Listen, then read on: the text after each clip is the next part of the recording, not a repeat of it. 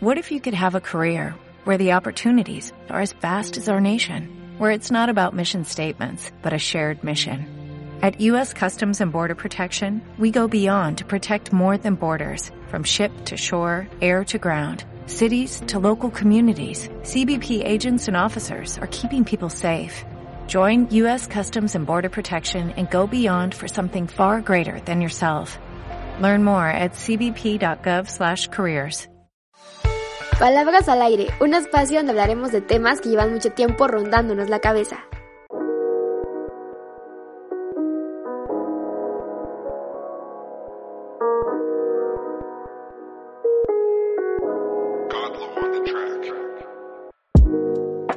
Hola, espero que estés súper bien, súper feliz y súper contento, contenta. Yo soy Alejandra Liescas, por si no me conoces, estoy muy feliz de estar en este nuevo episodio contigo. La verdad es que no han sido días fáciles y en este episodio quiero contarte mi experiencia con el COVID-19. Así como lo escuchas, estuve prácticamente en primera línea de batalla, enfrentando algo que no conozco, algo que había escuchado en algún punto en las noticias y todos estos meses, pero que realmente no sabía que me estaba enfrentando. Es por eso que vengo a contarte mi experiencia.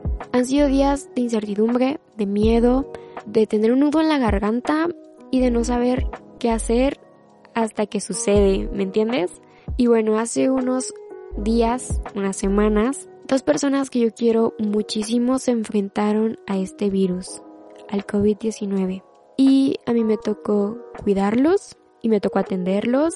Quiero decirte que no es bonito estarse sanitizando a cada rato, que no es bonito estar en tu misma casa y tener miedo a que algo suceda, estar desinfectando todo y estarte lavando las manos todo el tiempo. No es bonito. Tampoco es bonito ver cómo las personas que más quieres se enfrentan a esta situación. Y quiero decirte que aunque es leve, también se sufre. Y se sufre de los dos lados. El que cuida y prácticamente quien tiene la enfermedad. Tampoco es bonito estarte haciendo pruebas a cada rato y tener esa angustia de que el correo llegue con una respuesta, sea buena o sea mala. Gracias al destino, a las cosas, a las circunstancias, a mi sistema inmunológico, salí negativa dos veces. La primera vez dudando si tenía o no el virus y empecé a tomar el tratamiento porque presentaba algunos síntomas relacionados al COVID-19 empecé a tomar el tratamiento, antibióticos muy fuertes y no pasando los días de que me dieron la respuesta de la prueba negativa, me hice un PCR y salí negativa. Pero quiero decirte que las medicinas son fuertes, son medicinas que realmente le pesan a tu organismo y que realmente ni siquiera te dejan descansar. Y como ya lo dije, aunque es leve, también se sufre. Y aunque no dependas de un oxígeno, también se siente feo y se siente uno cansado. Y digo, yo no tuve la enfermedad, pero vi a quienes la tuvieron y créeme que no es bonito. No sabes cómo me da tristeza y miedo cuando entro a redes sociales y veo a gente reunida con su misma familia, con sus amigos o simplemente yendo a lugares donde no es necesario ir en este momento y ponen en riesgo su vida y la de su familia. Y antes de que digan, seguramente ustedes fueron a alguna fiesta, alguna plaza comercial, algún lugar aglomerado, algún restaurante, demás. La verdad es que no. La verdad es que salíamos solamente lo necesario y aún así pasó.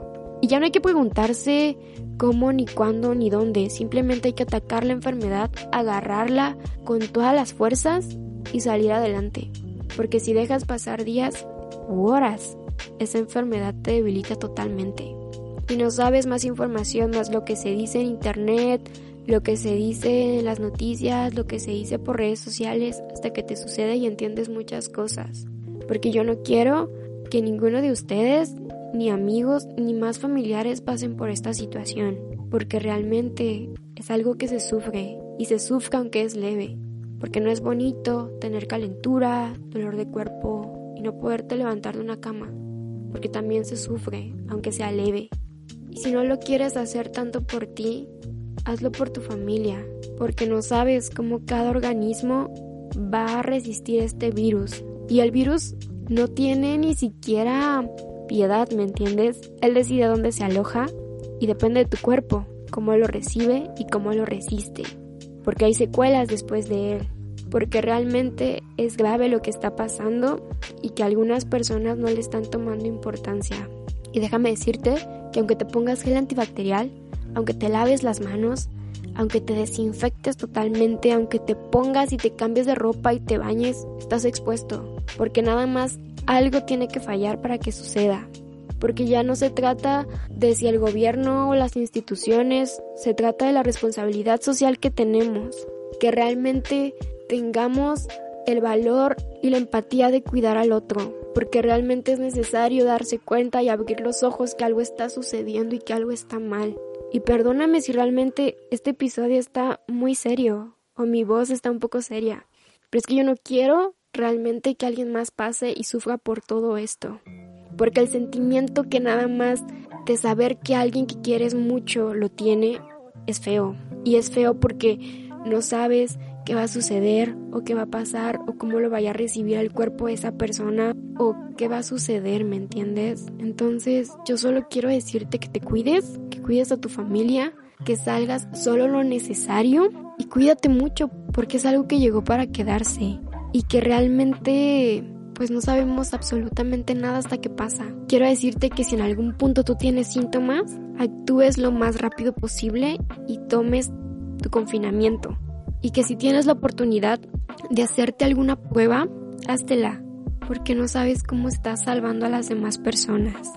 Yo solo te quiero mandar un abrazo, espero que estés muy bien, cuídate mucho, solo sal lo necesario, toma todas tus medidas necesarias para estar bien. Te veo en el próximo episodio.